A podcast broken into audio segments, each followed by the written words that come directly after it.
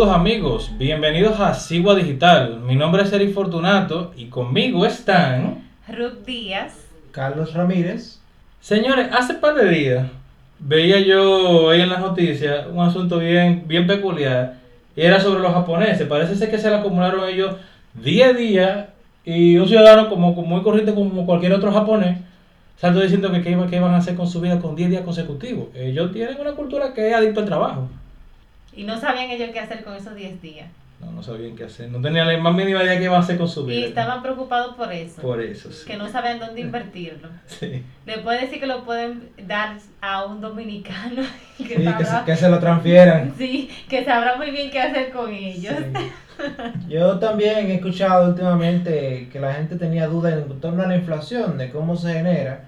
Y me gustaría dar una explicación breve de la inflación básicamente que la cantidad de dinero en, en relación a los bienes y servicios de la economía aumentan de- desproporcionadamente. O sea, tú tienes más dinero y tienes la misma cantidad de bienes. Por lo cual, lo- el dinero que tú tienes que dar para cada bien aumenta. Y eso es lo que llamamos inflación. Aplatana eso un poco, Carlos. Bueno, vamos a explicarlo con manzanita y con pera. Digamos que, te- que tú, Ruth, produces 100 peras y yo produzco 100 manzanas. Bien. Y tenemos que intercambiarlo sí o sí. Digamos que un momento a mí, por, por mi santa voluntad, me dio que produje 150 manzanas. Ahora, y yo produje 150 pero igual. o sea, la, la ración pera-manzana queda igual. Ahora, si yo incremento a 200 manzanas y tú sigues produciendo 150, el valor de mi manzana van a disminuir en relación a la pera. Entonces, por cada pera, yo te voy a tener que dar más manzana. Efectivamente, ya tu producto vale menos que el mío. Sí. Entonces, si tú cambias las peras por los bienes y servicios de la economía y la manzana por la oferta monetaria de dinero, ahí tú tienes una relación de cómo opera la inflación. Exacto. Yo honestamente siento que tengo un payaso en la, en la cabeza haciendo malabares con manzana y con, con la pera. Kanki está ahí dando malabares con, con la manzana y con la pera, honestamente.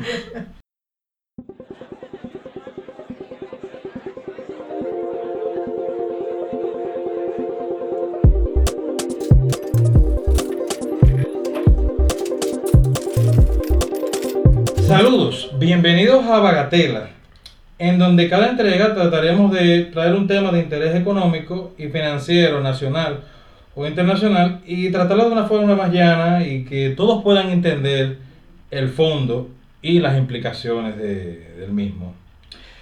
Ruth, se ha estado hablando sobre la quitan los, eh, los sindicatos, Copardón, el asunto de la cesantía.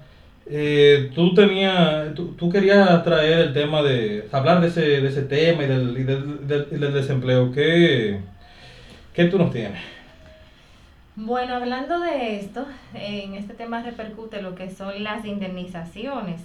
Y en la República Dominicana, donde se quiere, como tú bien lo has, lo has dicho, sindicatos, poner sobre la mesa este tema, tenemos varios factores que intervienen con él.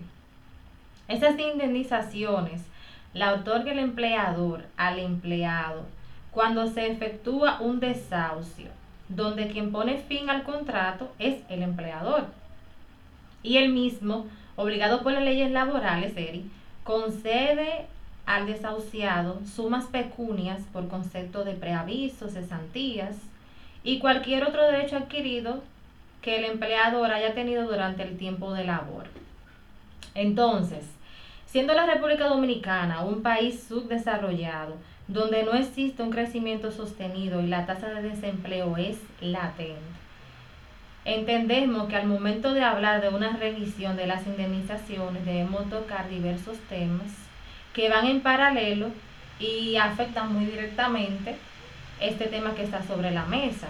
Sí, pero realmente hay que ver, porque es un debate muy del huevo a la gallina, o sea, ¿qué primero? Si la, economía desarrollada o las indemnizaciones. Y habr- habría que ver la evidencia histórica de qué viene primero, si esos países eran desarrollados antes de introducir las indemnizaciones, o si algunos son desarrollados pese a no tener indemnizaciones. Porque esto al final es un costo para las empresas. Bueno, si más bien podemos ver y analizar Los países desarrollados que actualmente tienen lo que es la prima de seguros son países como Francia. O sea, estamos hablando de países donde ya hay un desarrollo sostenido. Sin embargo, para no hacer un comparativo, em, no, hacer un, no hacer un comparativo con estas potencias, sino hacer un... Compararlo de forma más justa. Exactamente, no hacer una comparación desleal. Veamos la publicación que realizó la OIT en diciembre de 2018 donde informa la situación y la tasa de desempleo para América Latina y el Caribe, que es donde nosotros estamos ubicados geográficamente. El desempleo en la República Dominicana se mantiene en 5,6%, igual que el año 2017, según el informe Panorama Laboral 2018 de la Organización Internacional de Trabajo, OIT. ¿Tienen algo que decir sobre eso, él o Carlos? Bueno, eh, si el desempleo está relacionado con el crecimiento de una economía, eh, el desempleo luce bajito comparado con el, con el crecimiento de República Dominicana en los últimos, en los últimos, en los últimos años, pero eh, quizá Carlos quiera aportar algo más con respecto a ese, a ese, eh, a ese dato. Bueno, el, lo principal es que es la tasa de desempleo abierta, lo cual es muy debatible en un país como este, donde no, donde no todas las fuentes de ingresos están muy bien definidas. Pero aún ascribiéndonos al desempleo de tasa abierta, esa es la tasa general. Si, no, si vamos al porcentaje de la tasa de desempleo abierta, en los jóvenes menores de 25 años o en las mujeres, es incluso el doble de esa cifra que podemos que vemos aquí. Y yo entonces tengo otra, otra pregunta, porque el que, el que escucha, quizás ya la primera vez que estaba, ¿cuál es la abierta? Y entonces hay también una cerrada, o sea, ¿qué se define la desempleo eh, abierto? Si tú puedes brevemente explicarnos, o sea, si tú sabes. Según los manuales de las estadísticas, el desempleo abierto se saca bajo una encuesta nacional de la Fuerza de Trabajo, en donde se le pregunta a la gente si está buscando trabajo activamente en las últimas cuatro semanas. Si la persona responde que no, sale de la fuerza de trabajo porque no está, no está buscando trabajo realmente. Ahora, si, si responde, mira, sí estoy, buscando, sí estoy buscando empleo, pero no encuentro, entonces ahí se cuenta entre los desempleados. Entonces, eso como porcentaje de la fuerza, de la fuerza laboral, el, la tasa abierta de desempleo que existe mucho debate entre economistas de si es mejor utilizar la ampliada o la abierta y yo entiendo que la verdad eso depende de la, economía. Pero aún usando la abierta podemos ver que hay una diferencia significativa en lo que son los jóvenes y las mujeres. En el caso de las mujeres no es un 5.6, es un 8.9. Y en el caso de los jóvenes es más preocupante, está arriba de un 10%. Así es. Y, y hay que hacer la aclaración de que la tasa de desempleo que se considera como normal o desempleo de fricción es un 2%. Entonces realmente no podemos hacer bombos y platillos de esa cifra tampoco. Bien, entonces seguimos con lo que es la publicación. En América Latina y el Caribe rompió este año con la tendencia alza y baja, un 7,8% impulsado por Brasil. Eso seguimos hablando de lo que es América Latina. Después de tres años consecutivos subiendo, la tasa promedio de desempleo en la región logró descender a menos de 8,1%. Eso fue para el año 2017.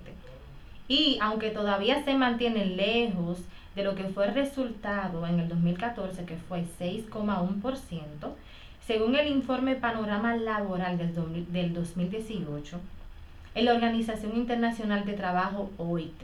Entonces, este por ciento representa un cercano de 25 millones de hombres y mujeres en la región que buscan trabajo pero no lo consiguen, que era lo que tú comentabas, Carlos. Entonces, según advirtió el director para América Latina y el Caribe, el director Carlos Rodríguez, durante la presentación de este informe en Lima, Perú. Eso fue su comentario que hicieron en este momento.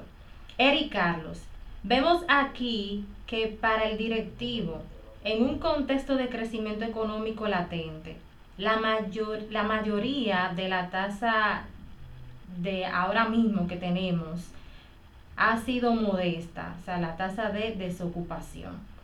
Y pero igual persiste el déficit de desempleo, de un, de un desempleo decente, por así decirlo. Entonces, bueno, habría que ver qué consideramos desempleo empleo decente, porque, o sea, no todo el mundo va a poder ser un directivo o CEO de una empresa ganando 150 mil pesos. Hay que, vamos a estar claros. Entonces habría que ver qué es lo que la OIT define como empleo decente. Podemos decir que ellos definen como un empleo decente aquel empleo que, te, que le dé a una familia el ingreso suficiente para sostener los gastos de una canasta familiar. Eso es lo que yo entiendo que puede ser un empleo decente, un empleo modesto. Sí, pero lo que la gente no, no ve de la canasta familiar es que realmente eso es un estadístico para ver dentro de diferentes quintiles de la población, o sea, de diferentes porcentajes de la población según su ingreso, qué tanto una familia, o sea, no una sola gente que trabajando para adquirir esa canasta, se estima que son dos por lo menos. O sea que cuando hablamos de canasta básica tenemos que calcular ese salario por dos. Porque no, nunca se está hablando de una sola gente que gane eso para, si no son dos personas. Y una pregunta. Pero eso, un, en, eso un, en un contexto ideal, pero sabemos que aquí en la República Dominicana hay muchas familias que muchas veces un solo es el que está laborando, hablando del tema de la tasa de desempleo que tenemos actualmente. O sea, en un periodo de ti, en un, en un periodo, vamos a decir de un año, por así decirlo, es muy probable que quizás dos estén laborando, pero puede existir que un solo sea el que esté laborando. Y una pregunta, ¿tú de casualidad, Ruth, tendrás eh, información de la canasta en lo que tú, eh, en, en, eso que tú que nos está conversando del tema para quizás verlo al, al final, que tú nos expliques al, al final de esa, de esa canasta? Claro que sí, y más adelante vamos a ver cuál es ahora mismo la canasta familiar que tenemos aquí en la República Dominicana. Entonces, de acuerdo a las proyecciones para la región el crecimiento económico en Latinoamérica bordea el 1,2% en el 2018 y se estima que para este año 2019 se incremente a 2,2%. Según estimados, el Fondo Monetario, según estimó el Fondo Monetario Internacional FMI. Entonces, chicos, hablando de los países latinoamericanos, tenemos a Brasil con un desempleo que representa el 40% de la población económica activa de la región y que conste que este ha bajado a un 12,5% en el 2018. Sin embargo, es el que continúa encabezando la lista de los siete países de desocupación. Entonces, seguido de Brasil, tenemos a Ecuador 4,2, a Honduras con 5,7, a México con 3,3, Paraguay, eh, Barbados, Jamaica, entre otros. Jamaica con 9,2. Pero el países de nuestro, de nuestro interés tenemos a Perú y a República Dominicana, el nuestro, que se mantiene con los mismos porcentajes del 2017, que fue 4,5 y 5,6 respectivamente, siendo nuestro país 5,6 la tasa que mantiene actualmente. Cada uno de estos países mantiene las leyes de indemnización, y por esto que estamos haciendo el comparativo, porque son países que pertenecen a nuestra, a nuestra región, Centroamérica y Caribe, y ellos mantienen lo que son las indemnizaciones. Entonces, como hablábamos anteriormente, ¿qué hace primero? Si el huevo o la gallina, si el desarrollo o las indemnizaciones. Entonces, ¿qué tú puedes, según el dato que hemos estado mirando, Carlos, y según la comparativa de que Francia, ya siendo un país desarrollado, es el que tiene a modo de lo que es un seguro para las personas que son desahuciadas. ¿Cuál es tu opinión? Primero, hay que matizar, porque cuando hablamos de crecimiento de Latinoamérica, estamos hablando de países tan diversos como México y Brasil, o como Venezuela y Chile. O sea, estamos hablando de los extremos más...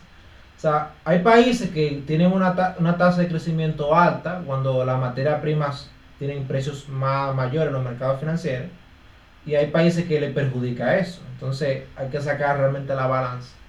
Pero para los países que realmente no podemos comparar, como Costa Rica y Guatemala o Panamá, eh, vemos en el caso de Costa Rica que tiene un desempleo de 9.7.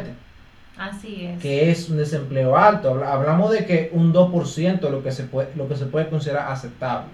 Y Ujú. estaba por 9.7.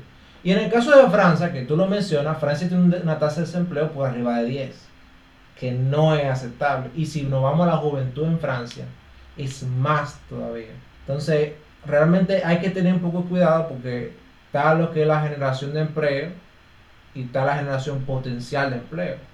Porque tú puedes tener, bueno, Perú, tiene, Perú también tiene las mismas leyes, pero en base al potencial de Perú, ellos podrían tener una, una tasa más bajita. No, no necesariamente sea por sea que sea igual. O sea, no sé si me, me entiendes. O sea. O sea, quizás estamos, comparando marcos diferentes o realidad- realidades diferentes. O sea, un país que tiene una gran cantidad de recursos quizás se podría dar el lujo de dar una indemnización o, o asumir cierto, cierto costo. Pero hay otros países que no pueden darse ese lujo. Y en ese, en ese estudio, en esos datos de la que hace la Organización Internacional del Trabajo, que según ellos, ¿qué retos presentan? ¿hay algún reto, algún desafío para la región con respecto a los valores que ellos están mostrando? Algo que, eh, algo que con lo cual uno pueda como que meditar y ver si tiene algún, eh, algún mérito el desafío o si debe ser por otro lado el enfoque. Bueno, la OIT lo que quiere combatir directamente es la precariedad y la informalidad laboral, que actualmente presentan más de 140 millones de personas en Latinoamérica.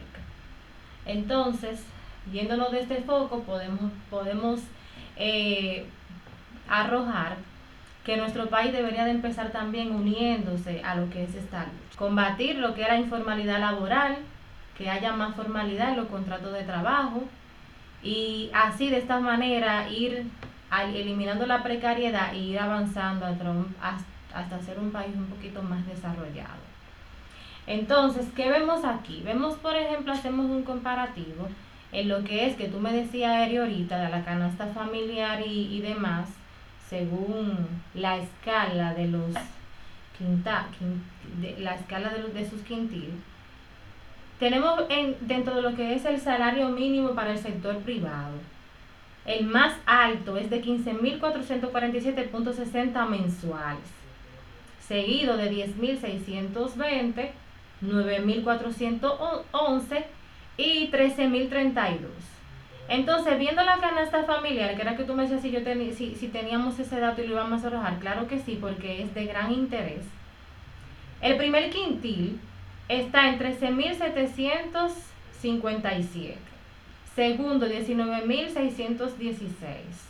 24.063. El tercero. El cuarto, 31.378. Y el quinto, 61.387. Haciendo un promedio de 30.069.51. Entonces, teniendo el comparativo de lo que es ahora mismo el salario mínimo del sector privado, dejando fuera lo que es el sector zona franca, que sabemos que es un sector to- completamente diferente y que sus salarios son un poco menor a esta tasa, vemos aquí que la diferencia que hay entre el ingreso y el gasto a una familia no es significativo. Lo que podemos ver que una familia no, no tiene lo que es el hábito del ahorro por diferentes factores. Uno, número uno es que la diferencia entre el gasto y el ingreso no es sostenido para tener un, un- un ahorro efectivo, por así decirlo.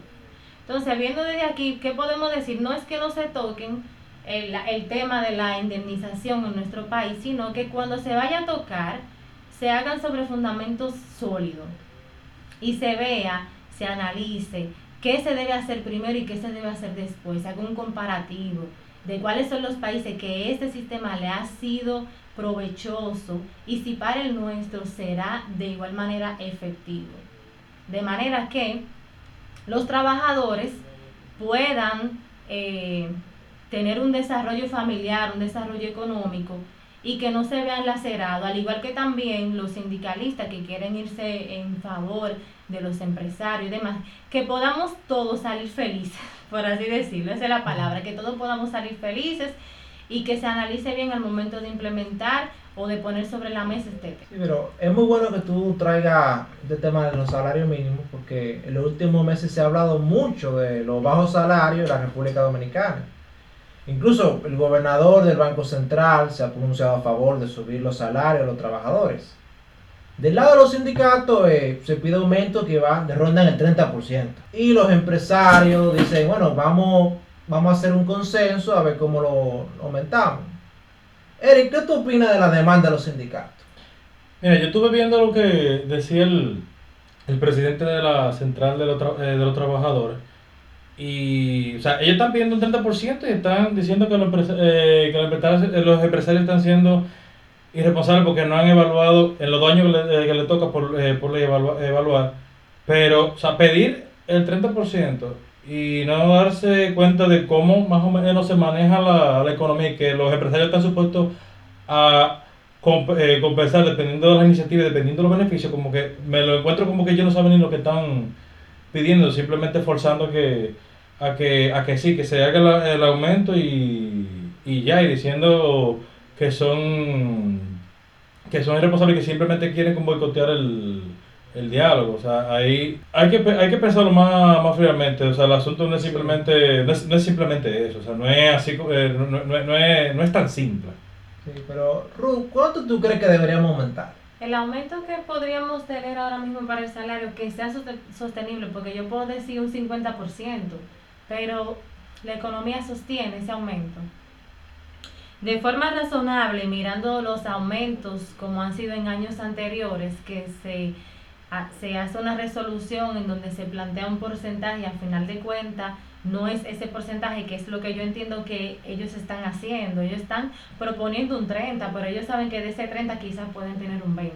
Sí, Eso sería dentro a- de la forma eh, dentro de un parámetro razonable, entiendo que un 20% podría ser. Bueno, en ese caso siempre se da el asunto de la teoría de juego, el puje. Yo digo un 30 para caer un 15.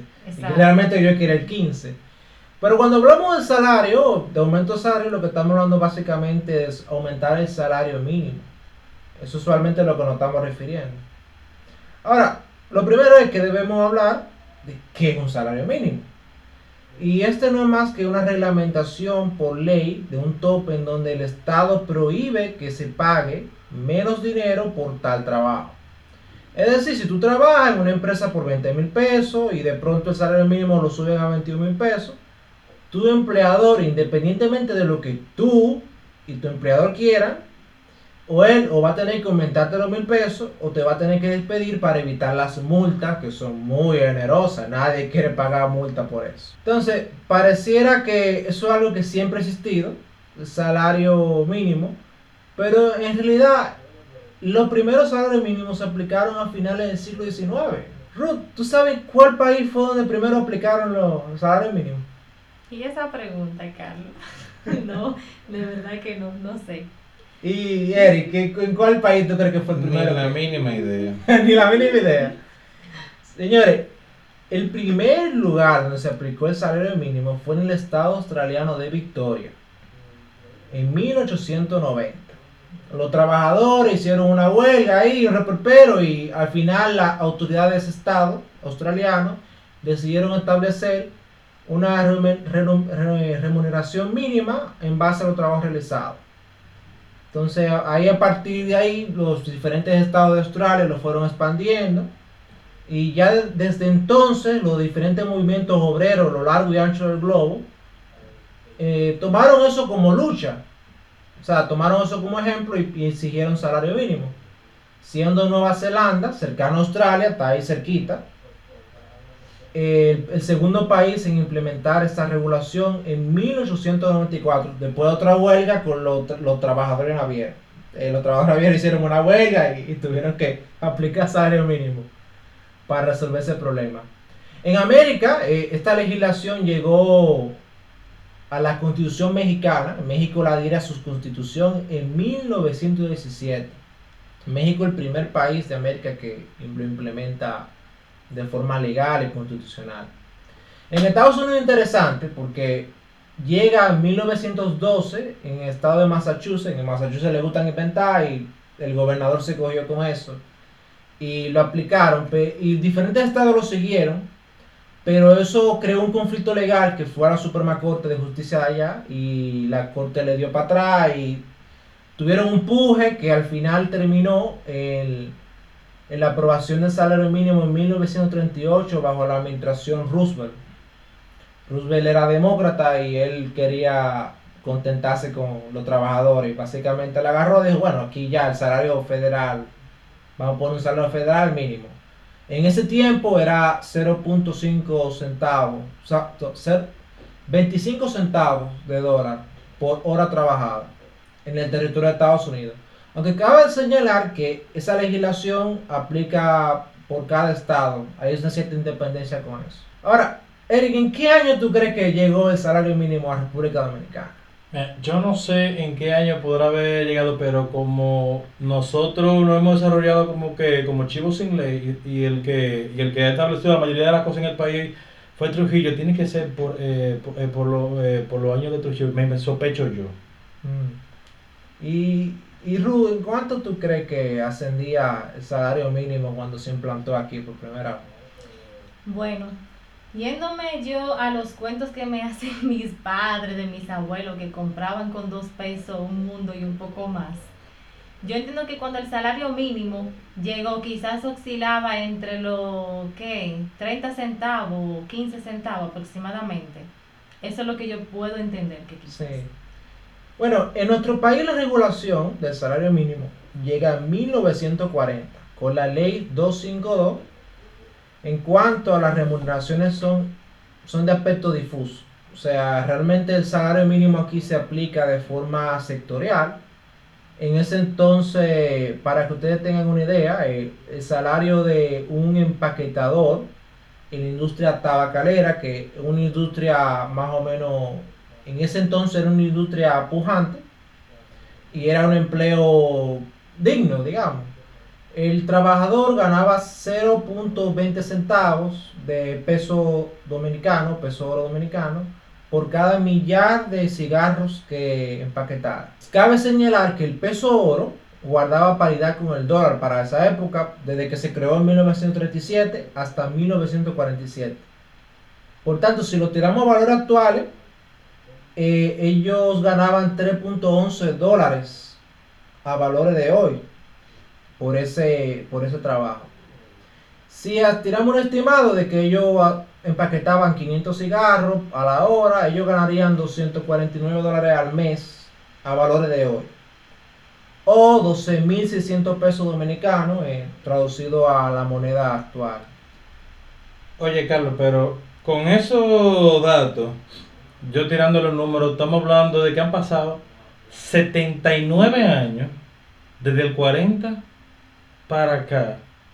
Y estamos hablando que el salario es lo mínimo, más o menos ahí en ese ejemplo que tú mencionas, es virtualmente el mismo con el que estamos eh, contando casi con lo que veíamos de la canasta familiar, o sea, con, con el salario de, de, la, de, la, de la empresa más grande, es virtualmente el mismo después de 79 años.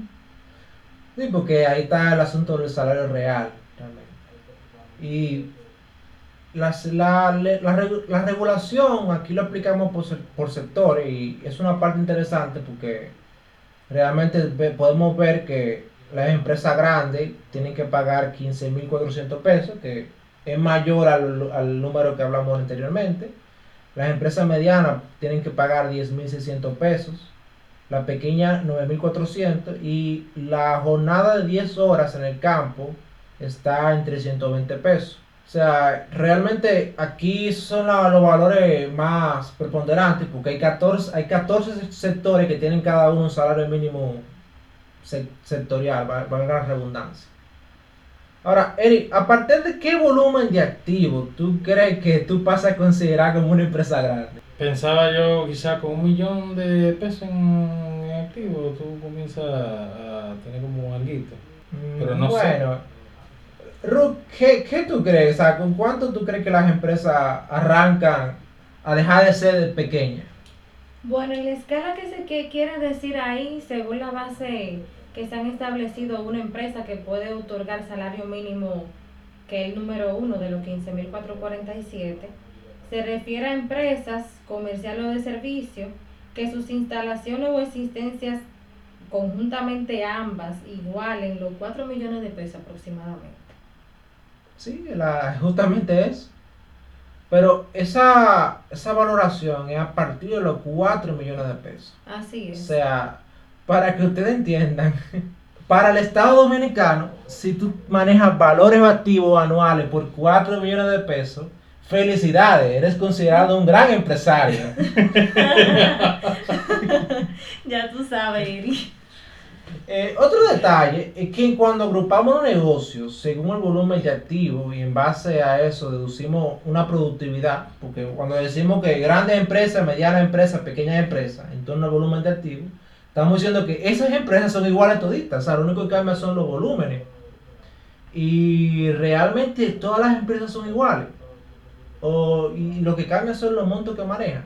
Eric, Eric, ¿qué tú opinas de que tú al montar un negocio en tu casa o por manejar cierto volumen de dinero, en un año el gobierno te imponga un salario que deberá pagar los trabajadores, independientemente de cómo le esté yendo realmente al negocio? eh, me pone a mí en posición de jaque. Porque si yo quisiera eh, compensar de alguna otra eh, manera o, hacer otra estrategia, fácilmente ellos no están viendo la, visión que tengo yo más, eh, más hacia adelante, que lo que quiero hacer tanto con el negocio como con mis empleados. Y al ellos forzarme un monto, me pone a mí en tela de juego con el negocio que, que se me vaya a dar la casa. me- el banco fácilmente me va a quitar la casa. Sí, pues cuando tú agarras y metes el salario mínimo, independientemente de la productividad del trabajador, ¿verdad? Y cuando tú le metes la seguridad social, le metes el fondo de cesantía, y después le metes el anticipo de impuestos, tú Me tienes que hacer el negocio y ya, y que tú estás trabajando en balde. Pero yo quisiera saber, de todos estos datos, Ruth, ¿qué, qué te ha llamado la atención realmente de los salarios mínimos? Me ha llamado la atención el compromiso, el compromiso que, que, que le, le hace el Estado a los empresarios. Porque, por ejemplo, mira, quizás una empresa que maneja un volumen grande puede sostener un salario mínimo de 15 mil pesos. Pero yéndonos a las empresas que no manejan, no tienen un manejo, un flujo cuantioso, establecerle un salario mínimo de 9 mil pesos con las, las altas tasas de impuestos que están pagando, que cada día más, según vemos, van a favor del Estado.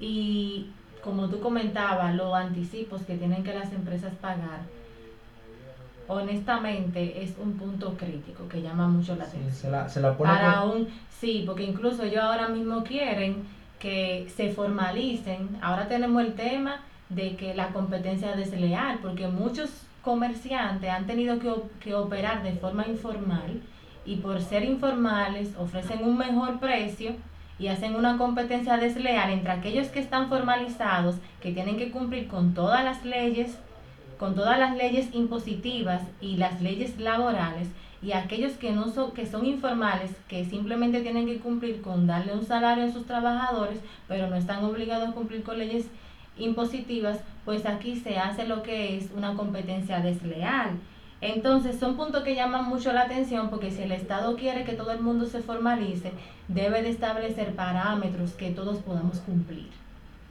Y no beneficia a un grupo y después piedra para los más chiquitos. Sí, porque el, el asunto en sí, de fondo, es que, óyeme, yo monto un negocio, por ejemplo, en la casa mía. Y si la casa mía vale 4 millones, entonces yo le tengo que pagar un salario como el Banco Popular. claro que porque tú eres un Óyeme, gran como que- empresario, tú eres un gran empresario Tú- Está, está fuerte realmente. O sea, estamos hablando de, de tener, que, que tenemos que emprender, pero eso le pone la cosa en China a la gente. Pero si bien los economistas aún no se ponen de acuerdo si las leyes de los salarios mínimos son netamente positivas o negativas, esto a mi parecer obedece más a intereses entre bandos que a la evidencia. Es un hecho de que cada empresa es diferente una de otra.